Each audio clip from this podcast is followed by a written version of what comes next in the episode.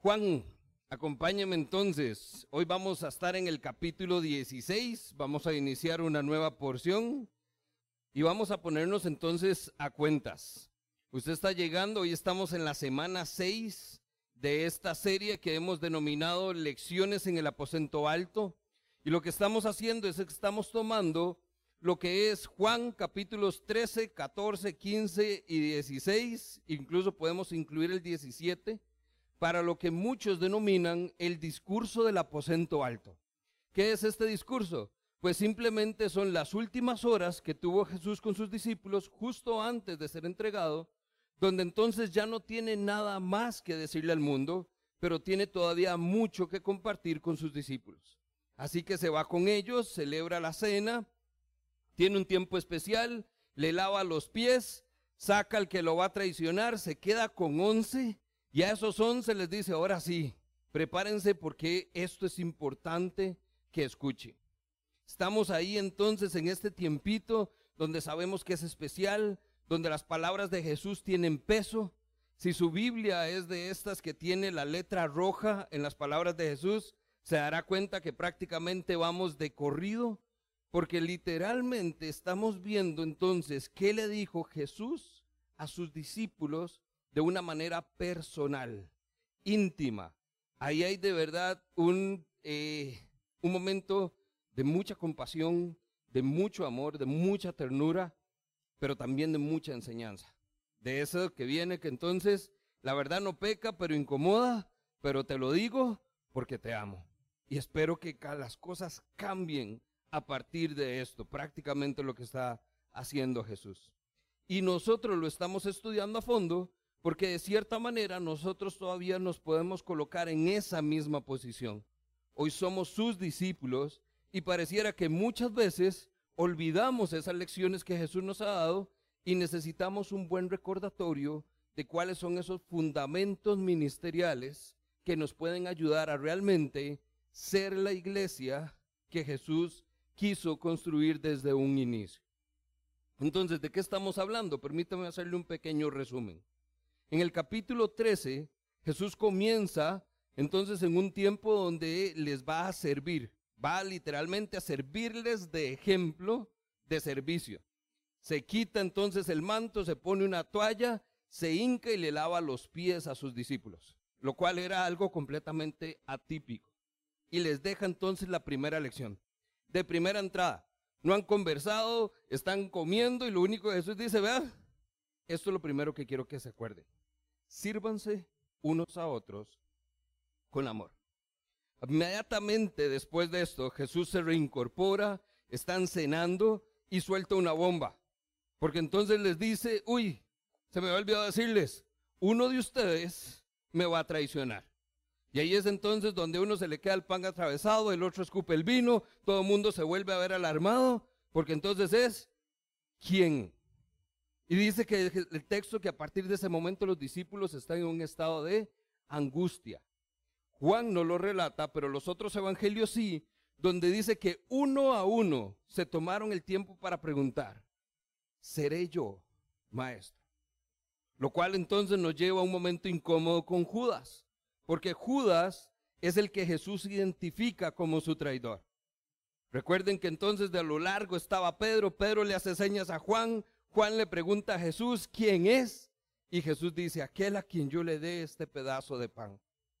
Lo cual nos dejó a Judas con una gran lección de Jesús cuando dice, no todos ustedes están limpios.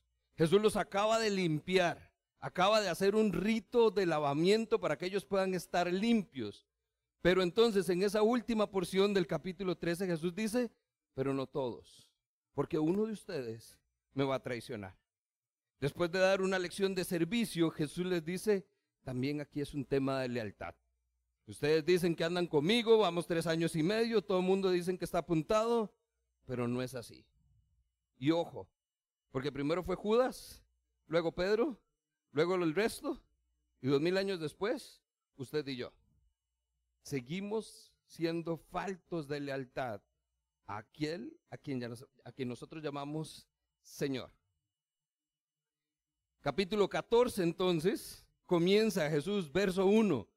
diciéndole precisamente por esa angustia, por esa incomodidad que tenían los discípulos, Jesús les da una gran lección. Confíen en Dios y confíen entonces también en mí. Es un tema de confianza.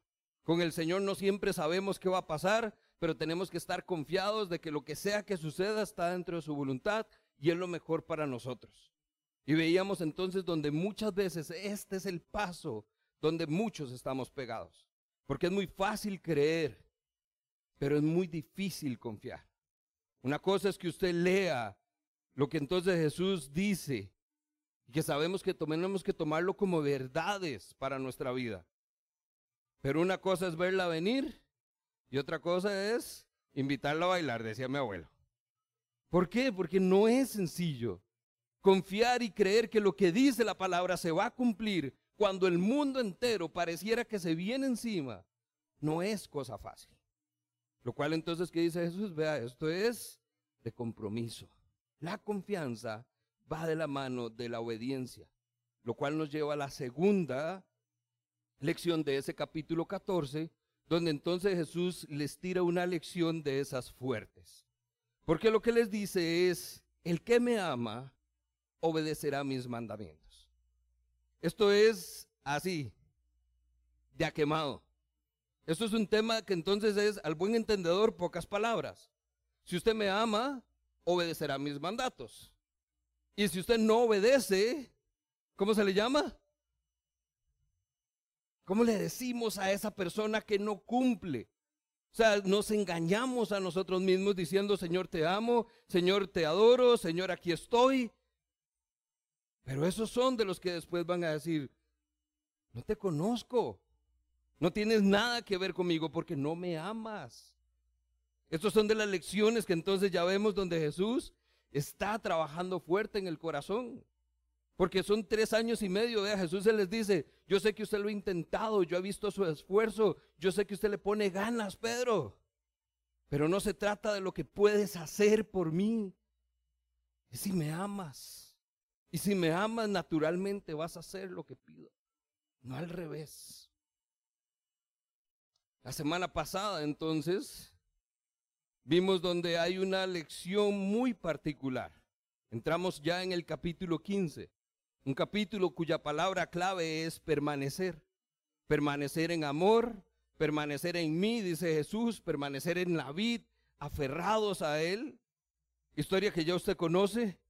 Yo soy la vid, ustedes los pámpanos, si no permanecen, no dan fruto, si no dan fruto, los corto, ya sea para que den más fruto, o si es que no está dando fruto, entonces lo corto para que me haga campo y no me estorbe.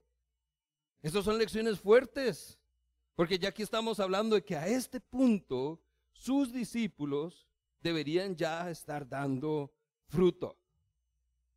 Pero probablemente Jesús vuelve a ver, hace una vista panorámica y lo que ve son aquellos frutillos ahí medio apenas. Y en unos quizás no vio nada. Por eso les dice, ojo, porque si no dan fruto, se corta. Y no es Jesús, es el labrador, es el Padre el que está viendo que no estás dando fruto. Y ojo, esta lección de permanecer y de dar fruto va ligado a la lección de la obediencia. Obedecemos porque confiamos. Confiamos porque Jesús nos ha limpiado y podemos saber que entonces estamos en esto de lleno. ¿Cuál es al final de cuentas el propósito? Es servirnos unos a otros. Esa es su tarea y mi tarea ahorita. ¿Qué es lo que tenemos que entender acá? Si usted no ha llegado o llega en justa en esta lección, lo que tiene que darse cuenta es que todo esto que acabamos de mencionar es una sola charla, es una sola conversación, es un solo discurso. Jesús se los tiró de corrido. Esto sucedió en unas pocas horas en una misma noche. Haga el esfuerzo para tratar de acordarse todo lo que usted tiene en una conversación después de comer. Usted se acuerda la mitad. Usted se acuerda, está cansado sabiendo que hablaron mucho, que tiene que recordar mucho. En unas pocas horas Jesús les está soltando todo esto. Ahora, hoy entonces abrimos un nuevo capítulo, vamos al capítulo 16 Pero el tema y por lo cual hago tanto énfasis en esto es porque no podemos tomar este texto aislado, porque lo que Jesús va a hablar hoy depende de lo que ya ha dicho anteriormente. Es más, hoy vamos a ver entonces un par de versiculitos en el capítulo 15, en el capítulo 14, porque Jesús ya introdujo este tema del Espíritu Santo. El tema entonces que Jesús va a desarrollar hoy, la lección que vamos a ver, es que esto no se logra solos. O sea, yo no comienzo a servir porque me nace. Yo no confío simplemente porque sí. Yo no obedezco porque soy muy bueno. Yo no permanezco porque no quiero perderme. Todo lo que Jesús ha enseñado hasta este punto tiene una, una pequeña marca, una, una distinción. Esto se logra, familia, por el poder del Espíritu Santo. Porque de otra forma, no lo logramos. Ya Jesús se los ha dicho, pero se los ha medio soltado ahí entre textos que ya hemos visto en estas lecciones.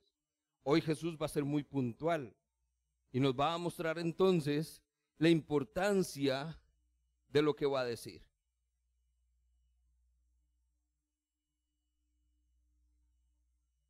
capítulo 14, hacemos un cambio de locación, porque le llamamos las lecciones en el aposento alto, porque esto se ha tenido, esta conversación, en el aposento alto, que se le llamaba en aquellas casas como a una terracita o una sala, donde entonces ahí comían. Ellos estuvieron ahí todo el capítulo 13, todo el capítulo 14. Pero el capítulo 14, si usted se va ahí, vea lo que dice el verso 30. Ya no hablaré más con ustedes porque viene el príncipe de este mundo, Satanás. Él no tiene ningún dominio sobre mí, pero el mundo tiene que saber que amo al Padre y que hago exactamente lo que Él me ha ordenado que haga. Y les dice a sus discípulos, levántense y vámonos de aquí. Entonces, el capítulo 15 y 16, ya estamos en otro lugar, estamos en el camino. Capítulo 15, cuando Jesús habla de la vid, probablemente iban de camino y hay dos opciones, o vieron los viñedos o pasaron por los viñedos, o vieron la vid que estaba allí en la puerta del templo. Por eso Jesús usa esta ilustración. Van de camino al monte de Getsemaní. Ahí es entonces donde Jesús va a continuar. Pero vea que de nuevo, cambiamos de locación, pero sigue la conversa. Conversaron mientras comían, conversaron cuando terminaron, se levantaron, comenzaron a caminar, están conversando en el camino Incluso van a llegar al monte y Jesús todavía sigue con ellos. Note la importancia de esto, porque no podemos separarlo, vean, ni con una coma. ¿Estamos todos ahí en contexto? Vamos ahora sí entonces para ver y entender qué es lo que les dice Jesús. Vamos a comenzar entonces en el verso 7 capítulo 16, verso 7. Pero les digo la verdad, les conviene que me vaya, porque si no lo hago, el consolador no vendrá a ustedes. En cambio, si me voy, se lo enviaré a ustedes. Y cuando Él venga, convencerá al mundo de su error en cuanto a pecado, a la justicia y al juicio. En cuanto al pecado, porque no creen en mí. En cuanto a la justicia, porque voy al Padre y ustedes ya no podrán verme. Y en cuanto al juicio, porque el príncipe de este mundo ya ha sido juzgado. Muchas cosas me quedan todavía por decirles. Como si ya no hubiera dicho suficiente. Y todavía dice mucho más me queda por decirles. Pero por ahora ustedes no lo pueden soportar. Y aquí hay un gran pero. Dice, pero cuando venga el Espíritu de la verdad, Él los guiará a toda la verdad porque no hablará por su propia cuenta, sino que dirá solo lo que oiga y les anunciará las cosas por venir. Él, el Espíritu de verdad, me glorificará, porque tomará de lo mío y se lo dará a conocer a ustedes. Todo cuanto tiene el Padre es mío. Por eso les dije que el Espíritu tomará de lo mío y se lo dará a conocer a ustedes. Jesús ya introduce claramente el tema del Espíritu Santo. Claramente lo estamos viendo en una mitad de historia. Ahorita nos vamos a devolver para el contexto. Pero lo que quiero que vea es que entonces necesitamos ver esto desde una perspectiva lógica. el Espíritu Santo estaba ya presente. Pero no lo veían los discípulos como usted y yo lo vemos hoy, donde ya sabemos y reconocemos y entendemos algunas cosas. Ellos no sabían nada. Recuerda, ellos están angustiados, están un poco ignorantes en cuanto a quién es el traidor y están entonces medio bateados por todo lo que Jesús les ha dicho. Y a eso súmele que su maestro les ha dicho repetidamente, me voy, me voy, me voy. Ellos no han escuchado las razones, ellos no han entendido el por qué. Ellos muy egoístamente se han quedado como usted y yo cuando no quiere que alguien se vaya. Ya Jesús les ha dicho por qué. Tiene sentido que Él se vaya, pero ellos no lo han visto. Ellos simplemente escucharon, Jesús se va. Y ahora entonces Jesús toma un momento para que ellos entonces entiendan de qué se trata. Y vea cómo comienza de Jesús. Pero le digo, les digo, perdón, la verdad. Jesús sabía que esto era difícil de creer. Pero lo que le está diciendo es la verdad. Esto no es una mentira, esto no es un cuento más, esto es lo que ustedes tienen que saber. Y usa una frase interesante y hasta irónica quizás. Es que les conviene que yo me vaya. Ahí es entonces donde volvemos al escenario los discípulos. Todavía son medio chiquillos, están medio inmaduros algunos. Probablemente se vuelven a ver, se codean. ¿Cómo que les conviene? ¿A quién le conviene? ¿Esto conveniente para quién? Esto pareciera que al único que le conviene es a él, pero a ninguno de nosotros nos conviene. Esto no tiene sentido. Los discípulos no están tomando esto como, ah, ok, nos estás explicando la razón. Ellos simplemente es, no entienden todavía. Y entiéndalo usted por un momento a ellos. ¿Se imagina lo que es estar hoy con Jesús? Haber vivido ese momento cenar con Jesús, escuchar a Jesús de primera mano lo que usted ha leído. La gente sueña con viajar a Israel. Qué lindo estar ahí, se imagina estar en el lugar santo, bautizarse en el río Jordán, renovar. No, no, tráigalo a contexto. No es el lugar, es la persona, estar con Jesús.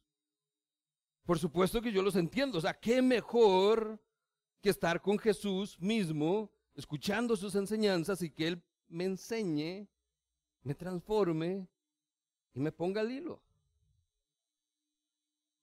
¿Qué mejor puede ser esto? Es una dependencia física, no espiritual.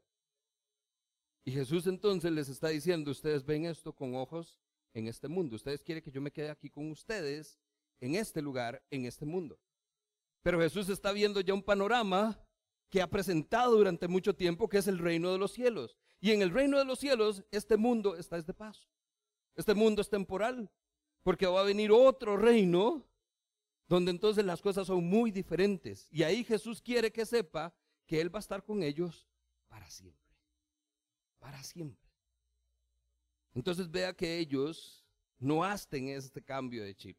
Es más, incluso para usted y para mí hoy es difícil cambiar nuestra mente y pensar en términos de eternidad. Usted y yo seguimos aferrados a nuestra familia, por eso nos duele cuando perdemos a un ser querido. Usted y yo seguimos aferrados a nuestras cosas. ¿Por qué? Porque seguimos creyendo que esta vida es, esto es lo que conocemos. Hasta que traducimos de nuestra mente a nuestro corazón y nos damos cuenta que la eternidad es un concepto que aquí no calza. Es temporal y anhelamos ese día en que Cristo vuelva. Pero dígaselo esto a sus consentidos. Por supuesto que no quieren, no conviene. No hay nada mejor que estar con nuestro maestro. Pero la partida no solo era beneficiosa, sino necesaria. Vea que entonces Jesús les dice, ¿por qué les conviene? Porque si me voy, ¿qué voy a hacer? Les voy a enviar al Espíritu Santo, a este consolador yo se los enviaré. El Espíritu Santo es enviado por quién? Por Jesús, en el nombre del Padre. Él se lo pide al Padre y yo le pediré al Padre y Él les enviará otro consolador. Jesús le pide al Padre enviar al Espíritu Santo. se los enviaré, es una promesa. Esto es lo que haría que fuera conveniente. Jesús se refería entonces a la presencia del Espíritu Santo, a la obra del Espíritu Santo, al ministerio del Espíritu Santo, lo cual los discípulos estaban ajenos totalmente. Ellos estaban aferrados a la presencia corporal y física de Jesús. Por eso es que tenemos que entender, devuélvase a Juan 14, verso 16. Aquí es entonces donde entramos. El Espíritu Santo fue prometido y Jesús lo va a cumplir. Esto no es que simplemente sucedió, Jesús lo anticipó. Juan 14, 16, Jesús les dice a sus discípulos, y yo le pediré al Padre, y Él les dará otro consolador, para que los acompañe. ¿Cuándo? Siempre. Vea que y entonces ese fue el primer momento en que ellos lo pasaron por alto. Ellos siguen aferrados a, un tema temporal, pero Jesús ya les dijo, yo voy a estar con ustedes siempre. Dice, este es el Espíritu de verdad, a quien el mundo no puede aceptar porque no lo ve ni lo conoce. Pero ustedes sí lo conocen. Momento de inmadurez de los discípulos. ¿Cuándo lo presentaron? O sea, ya sacó a uno. Y ahora dice que ya conocemos al Espíritu Santo. Imagínense. Ustedes sí lo conocen. Y ojo, les dice, porque vive con ustedes y estará en ustedes. Aquí vamos a desmenuzar este pasaje porque es lo que va a dar contexto a justamente esa promesa que se va a cumplir. Vea que entonces Jesús comienza diciéndoles, yo le pediré al Padre y Él les dará otro consolador. Aquí tenemos que volvernos un poquitito técnicos.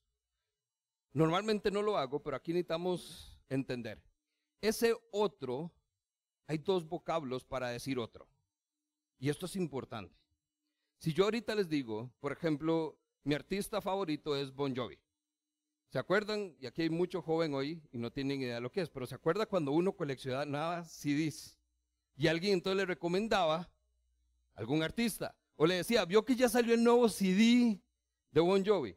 Y entonces yo se lo recomiendo a alguien y le digo, tome, escuche esto porque está buenísimo. Usted lo oía y entonces usted hace la pregunta, ¿qué te pareció? Uy, brother, está buenísimo, me encantó. Ok. Entonces, ¿qué es? Ahí hay una buena parte positiva. ¿Qué pasaba a veces? Yo le recomendaba, le decía, este CD está buenísimo, se lo doy y usted le dice, ¿qué te pareció? Vieras que no me gustó. ¿Cómo que no le gustó? Y entraba, pero no le gustó.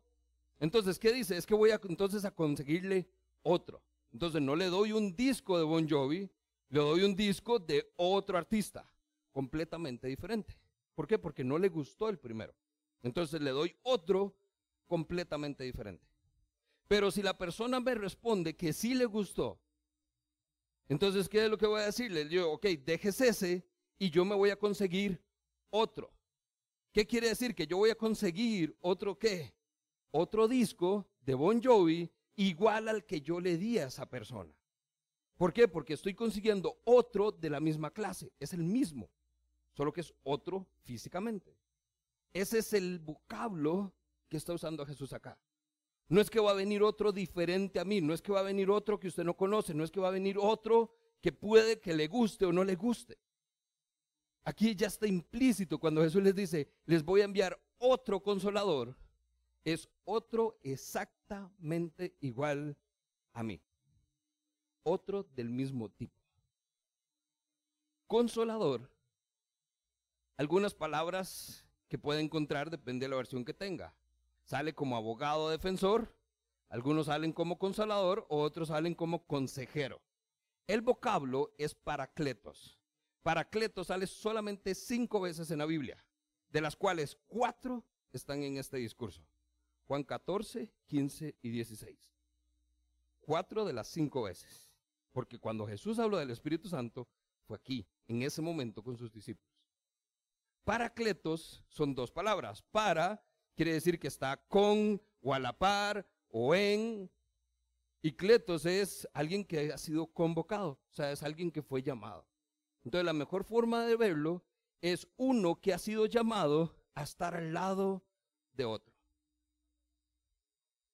Yo sé que esto es a veces medio complicado, Pero traduzcámoslo entonces. ¿Qué les está diciendo Jesús? Yo le pediré al Padre y Él les va a dar otro a quien yo voy a llamar y le voy a decir que esté a su lado y que los acompañe. ¿Cuánto? Para siempre. Alguien va a estar a su lado para siempre. Yo me voy. Separación física. Pero les voy a enviar a otro igual que yo. Exactamente igual que yo. Pero Él va a estar con usted. A su lado para siempre. Ay, Jesús, ah, si lo hubiera dicho así, pues claro que lo agarro, claro que lo entiendo. Ahí sí tiene sentido. Pero vea que aquí estamos en Juan 14. No lo habían entendido. Estamos en Juan 16, ya Jesús pasó algún tiempo, ya terminaron de comer, ya caminaron. Están todavía ajenos a qué se refiere. Y encima de eso, dice el texto, porque ustedes sí lo conocen. Esto nos habla de una relación que podemos tener con el Espíritu Santo. Jesús usa dos partes. Dice, porque vive con ustedes y estará en ustedes. Vive con ustedes es tiempo presente. Cuando Jesús le está diciendo, ustedes lo conocen porque Él vive con ustedes, el Espíritu Santo estaba ahí. En el aposento alto estaba Jesús con sus discípulos y el Espíritu Santo está presente. Está con ellos. Así como está con usted hoy. El tema es que a veces no somos conscientes de su presencia. Pero está con ustedes, le dijo Jesús. A eso le añade un tiempo futuro y estará en ustedes. Y esto no tenemos que irnos al griego, ni al hebreo, ni hacer traducción. Es español. Una cosa es que esté conmigo y otra cosa es que esté en mí. Juan 20, 22, más adelante, ya Jesús ha resucitado. Se acerca a sus discípulos, está con ellos y dice el texto, entonces sopló sobre ellos y les dijo, reciban al Espíritu Santo. Ahora ahí podemos irnos todavía más profundo. Espíritu se traduce como neuma. Neuma es como un soplo de vida. Y literalmente Jesús lo que hace, dice el texto, sopló sobre ellos la palabra. La palabra sopló vida y les dijo, reciban. Cuando usted recibe, ¿a dónde lo pone? Ahora el Espíritu Santo está en ustedes, a sus discípulos. Y más adelante vamos a ver cómo se habla del texto del Espíritu Santo donde dice, y vendrá sobre ustedes. Entonces está con ustedes en ustedes y vendrá sobre ustedes. Hechos, capítulo 1, verso 8. Pero cuando venga el Espíritu Santo sobre ustedes, van a recibir poder y serán mis testigos en Judea, Samaria, hasta todos los confines de la tierra. Cuando el Espíritu Santo venga sobre ustedes, van a recibir poder. Entonces una cosa es que esté en mí, otra cosa es que esté sobre mí y me permita eso ejercer poder y poder con propósito. Ahorita lo vemos hacia el final. Hechos 4:31, después de haber orado, tembló el lugar en que estaban reunidos y todos fueron llenos del Espíritu Santo y proclamaban la palabra de Dios sin temor alguno. Vea familia, necesitamos ser conscientes de esto, porque es exactamente lo mismo. El Espíritu Santo en nosotros, con nosotros y sobre nosotros su presencia cambia radicalmente la manera en que vemos esto. Y ojo, esto es solo la promesa. Aquí no ha pasado nada. Esto simplemente Jesús les dijo, yo me voy, les voy a enviar a otro, se los olvidó, les digo, ¿se acuerdan que yo les dije? Vea que comienza así, verso capítulo 16, el verso 5, vea lo que nos da el contexto. Ahora vuelvo al que me envió, pero ustedes no me preguntan a dónde voy. Al contrario, como les he dicho, estas cosas se han entristecido mucho. Vea el contexto entonces en que están. No solo estaban angustiados, ahora están tristes. No están prestando atención. Y Jesús ya les prometió lo mejor que les podía pasar en la vida. Es que usted y yo lo sabemos y lo tomamos por sentado. Usted quizás lo ha escuchado, se lo han predicado, lo ha leído, lo ha vivido, lo ha sentido. Pero ellos están, en teoría, no ha pasado nada. ¿Por qué? Porque Jesús está hablando que esto es algo que va a pasar, pero todavía no ha sucedido. Está a punto de pasar, literalmente horas. Pero no ha pasado todavía. Pero solo la teoría, solo la promesa del Espíritu Santo, de alguien como Jesús, que esté al lado nuestro para siempre. Familia, eso cambia la manera en que usted ve el mundo. Lo tuvo que haber cambiado para ellos y lo tiene que cambiar para usted. Porque del otro, de lo contrario, vea, estamos desperdiciando nuestra vida. Porque el Espíritu Santo, el mismo que levantó a Jesús de entre los muertos, es el que mora hoy en usted. Y si usted no le está dando la cancha para que ese poder se manifieste a este mundo y levante más muertos y transforme vidas, su vida, perdón, pero es un desperdicio de propósito. Porque como creyentes a esto fuimos llamados. Yo sé que a usted le encanta estar con Jesús, yo sé que le gusta la teoría de lo que Jesús hace, pero lo que Jesús hace, dijo, hay alguien que va a venir y lo va a hacer por mí y lo va a hacer a través de usted. Pero tiene que darle cancha y tiene que ser consciente de esto. De lo contrario, nos quedamos en la teoría. ¿Vamos bien ahí? Esa es la promesa del Espíritu Santo. Ahora entonces pasamos a la obra del Espíritu Santo. Jesús les dice ya qué es lo que esta persona va a hacer. Verso 8, volvemos al texto. Eso fue solo el verso 7, la introducción. Verso 8 ya Jesús entra en tema. Primero les dice, les voy a enviar a otro consolador y él va a venir. Y cuando él venga, dice el verso 8, convencerá al mundo de su error y determina tres aspectos. Hay tres cosas que el mundo estaba viendo mal. La justicia, el pecado y el juicio. Ahora, nada más hago un paréntesis, porque si me quedo en esto, no llegamos nunca al final. Pero dice, y cuando Él venga. Vea que entonces, aunque el espíritu es la parte más abstracta y muchas veces la limitamos a algo abstracto, es una persona. Haga el ejercicio. Si yo le digo, dibuje al Espíritu Santo, ¿cuál es la imagen? ¿Una llamita? ¿Unas rayitas para que simulen viento? o una palomita. Ilustraciones que la palabra da y asocia con el Espíritu Santo. El tema es que usted se queda con la ilustración, no con lo que significa.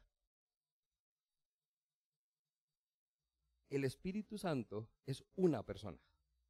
No es algo que va a venir, no es un poder que le va a llegar, es una persona que lo va a acompañar. Y no cualquier persona, la tercera persona de la Trinidad de Dios. Dios Padre, Dios Hijo y ahora se revela la tercera persona, Dios Espíritu Santo. No pase por alto que es una persona. Dice, Él los convencerá de su error. Él les enseñará todas las cosas. Él les recordará todas las cosas. ¿Quién? Él. ¿Quién es Él? El Espíritu Santo. Entonces, rompa el esquema de que el Espíritu Santo es algo que usted puede sentir, que se puede imaginar, o algo con lo que usted ni siquiera se asocia porque no es una persona, es una persona. Y dicho sea de paso, está con usted, en usted y sobre usted. Depende hasta dónde hemos llegado. Pero no menosprecie su presencia, ni la limite a ilustraciones que aunque son lindísimas, se quedan cortas con la obra que hace el Espíritu Santo tres aspectos. Lo primero que hace es convencernos y nos convence de tres errores. Pecado, justicia y juicio. Pecado es la verdad acerca del hombre. Justicia es la verdad acerca de Dios. El juicio es la inevitable combinación de esas dos. ¿A qué me refiero? Pecado es lo que ya usted sabe. Y quizás alguien se lo ha dicho y si no, hoy se lo decimos. Usted es pecador. ¿Por qué decimos que alguien es pecador? Porque tiene el pecado. El pecado es esa verdad que dice, vea, todos nacimos bajo la ley del pecado. Y dice Pablo, no hay ni uno solo justo. Todos hemos pecado y la paga del pecado es la muerte. Lo cual lleva a este segundo punto, la justicia, la verdad acerca de Dios. Dios lo que dice es, yo no tolero el pecado, yo no aguanto el pecado, yo no puedo soportar el pecado. ¿Por qué? Porque Dios es un Dios santo y además es un Dios justo. Entonces, si usted pecó, Él lo que demanda es justicia.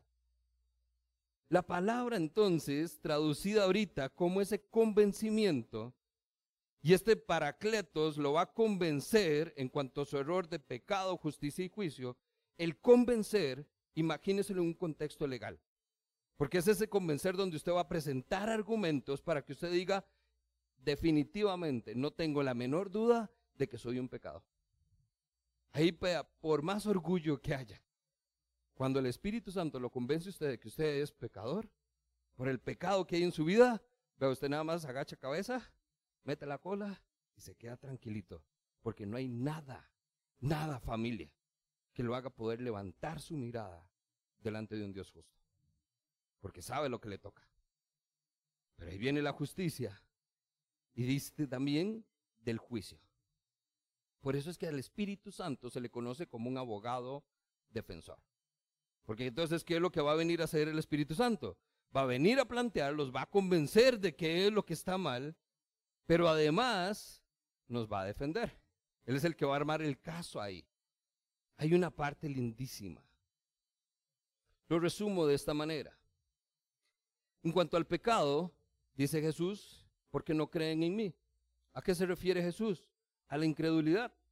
Jesús está a punto de ser entregado a los religiosos. ¿Por qué? Porque no creen que Él sea el Mesías. Porque no creen cuando ya Él dijo, yo soy Dios. Fuera de mí no hay otro. Yo soy el único camino, soy la única verdad, soy la única vida. Yo soy. Yo puedo entonces perdonar pecados y puedo sanar enfermos. Pero la gente no creyó. A esto se refiere. No creen en mí, dice Jesús. En cuanto a justicia, porque voy al Padre y ustedes ya no me pueden ver. Aquí entonces Jesús sí está hablando de ese tiempo al día siguiente.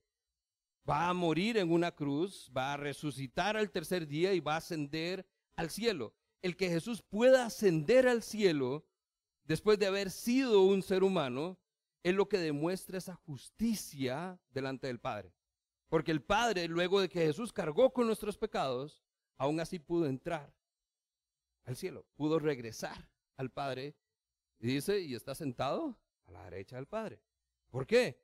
Porque quiere decir que entonces Jesús fue justificado con nuestro pecado ante un Dios que demanda justicia. Esta es la obra de Cristo en la cruz. Esto es lo que hace la diferencia. Porque de lo contrario, el Espíritu Santo no hubiera podido volver porque no se hubiera arreglado la parte de la justicia. Familia, la justicia no es nuestra justicia. No es su concepto de justicia que muchas veces va de la mano o de venganza o de que el otro se merezca lo que le toca. Eso es nuestro concepto de justicia. La justicia de Dios es muy diferente. Nuestro concepto de justicia se basa en que usted, como muchos otros, creemos que somos buenas personas, por lo general, que a veces hacen malas acciones. A veces. Cuando la realidad, bíblicamente hablando, lo que dice es que somos malas personas que muy rara vez hacemos cosas buenas. Eso es la justicia. Pero mientras usted siga aplicando un filtro humano de justicia, no va a ver la justicia de Dios porque usted cree que es lo suficientemente bueno para ir al cielo. Las encuestas, haga el ejercicio, pregúntele a alguien, el 90% de la gente dice, yo creo que voy al cielo. ¿Por qué? Porque soy bueno, porque no he hecho cosas malas. Bueno, no tan malas como otros. Nos justificamos. ¿Qué quiere decir eso? Nos medimos en nuestra justicia y creemos que salimos bien. Y llegamos delante del trono. Ay, vea la sorpresa que nos llevamos. Ese fue el pleito con los religiosos. Por eso Pablo, que incluso vivió bajo ese sistema religioso, en Filipenses capítulo 3, Dice, ya yo no me apoyo en mi propia justicia. Ya para mí lo que era ley, el ser fariseo, el cumplir con toda la ley, el tener todas las credenciales para decir que soy un hombre justo, dice, lo tomo como basura. Y como sé que es basura y no sirve para nada, dice Pablo, Filipenses 3:9, ya no me apoyo en mi propia justicia por medio de la ley, sino que más bien al ser justo por medio de la fe en Cristo. Pues la forma en que Dios nos hace justos se basa en la fe. ¿Qué tan justo se cree usted? Y no vuelva a ver a nadie a la par. Ese es el primer error. Vuelva a ver a Dios. Y ahí tiene su medida de justicia. Y en cuanto al juicio, dice el verso hombre, porque el príncipe de este mundo ya ha sido juzgado. Jesús sí está hablando del sacrificio en la cruz. En el momento en que Cristo muere en la cruz y todo el mundo cree que Jesús muere derrotado, Jesús está haciendo la conquista más significativa de toda la historia. Porque el príncipe de este mundo fue juzgado. Y ahí viene cómo le fue. No dio la talla. No pasó la prueba. Fue juzgado y derrotado. Familia, el Espíritu Santo nos convence entonces que somos pecadores culpables y que nuestra justicia, por más que queramos ampliarla, nos demuestra que, no es suficiente y que por eso necesitamos a Jesucristo. Este es el corazón del Evangelio. El Espíritu Santo le va a convencer que usted es un pecador y es un pecador culpable y que su propia justicia no le alcanza para ponerse a cuentas con Dios. Lo cual lo deja inevitablemente en una posición donde necesitas un Salvador. Y es donde viene Cristo. Lo cual nos lleva al último punto. ¿Cuál es la obra del Espíritu Santo? Número uno, el Espíritu Santo nos convence. Nos convence de justicia, de pecado y de juicio. Y lo segundo que hace el Espíritu Santo es que nos guía a la verdad. Dice el verso 12. Muchas cosas me quedan aún por decirles, pero por ahora ustedes no lo pueden soportar. Pero cuando venga el Espíritu de la verdad, Él los guiará a toda la verdad. Y note que son absolutos. Toda la verdad. Porque no hablará por su propia cuenta, sino que dirá solo lo que oiga y les anunciará las cosas que están por venir. Cuando entonces nosotros vemos que el Espíritu Santo nos va a guiar a la verdad, después de habernos convencido de que estamos mal, la pregunta entonces que surge es totalmente natural. Entonces, si estoy así de fregado, ¿qué hago? ¿Qué hago, Dios? Eso justamente es lo que sucedió. ¿Se acuerdan entonces cuando Pedro, después de que recibió el Espíritu Santo, se levanta, predica el Evangelio y lo predica de una forma tan poderosa, porque no fue él, fue el Espíritu Santo, que la gente dice se quedó preguntándose, ¿y entonces qué hacemos? Esa es la respuesta natural al Evangelio. ¿Qué hacemos? Pon tu fe en Cristo. Así es simple. Arrepiéntete y pon tu fe en Cristo. Ojo, esto no es para todo el mundo lo que estamos leyendo. Esto se lo está diciendo Jesús a sus discípulos. En ese momento, tristes y agobiados. Y Jesús les dice, cuando Él venga, Él los va a guiar a ustedes, a ustedes, a ustedes once. Él los va a guiar a ustedes once a toda la verdad, porque no hablará por su propia cuenta, sino que dirá solo lo que oiga y les anunciará lo que ha de venir. Y por eso es que usted y yo hoy conocemos todo el resto del Nuevo Testamento. Porque ¿quién se iba a acordar de todo lo que dijo Jesús? Los discípulos ahí se vuelven a ver y dice, de haber sabido, nos hubiera regalado una notita y vamos haciendo lista. Pero Jesús tenía un mayor plan. Ustedes ahorita no se acuerdan, ustedes ahorita no lo entienden. Tengo mucho más que decirles, dice Jesús, pero ahorita no lo podrían soportar. Pero no se preocupe. Vea que aquí se está trayendo paz a ellos. El Espíritu Santo va a venir. Y cuando venga, Él los va a guiar a ustedes a toda verdad. A toda verdad. Nos podemos preparar, los de hospitalidad.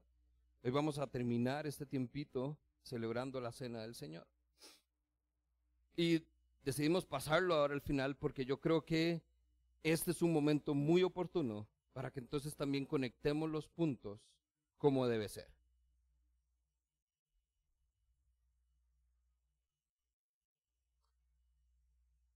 El texto de hoy termina de esta manera, verso 14. Él, el Espíritu Santo, me glorificará porque tomará de lo mío y se lo dará a conocer a ustedes. Todo cuanto tiene el Padre es mío, por eso les dije que el Espíritu tomará de lo mío y se lo dará a conocer a ustedes. El ministerio del Espíritu Santo es venir a mostrarnos a Cristo, no Él. No, se desvíe con el mensaje que hay de fondo. El Espíritu Santo dice, es que no se trata de mí. Sí, yo soy el que le estoy diciendo, usted es culpable. Usted enfrenta la justicia de Dios y viene un juicio en el que si usted no hace las cosas que tiene que hacer, no vas a pasar. El Espíritu Santo te va a convencer de tu error. Y te va a convencer de que necesitas un Salvador. Y lo que te va a decir es entonces, ojo, pon tus ojos en Cristo. No viene a decir nada nuevo, viene a tomar las enseñanzas de Jesús y a recordárselas a sus discípulos. Lo cual es irónico y a la vez interesante y sumamente intencional de parte de Dios. Porque recuerde que ya en Juan 14 Jesús les había dicho a sus discípulos, mis palabras no son mías. Yo lo que digo es lo que dice mi Padre y mis obras son las de mi Padre.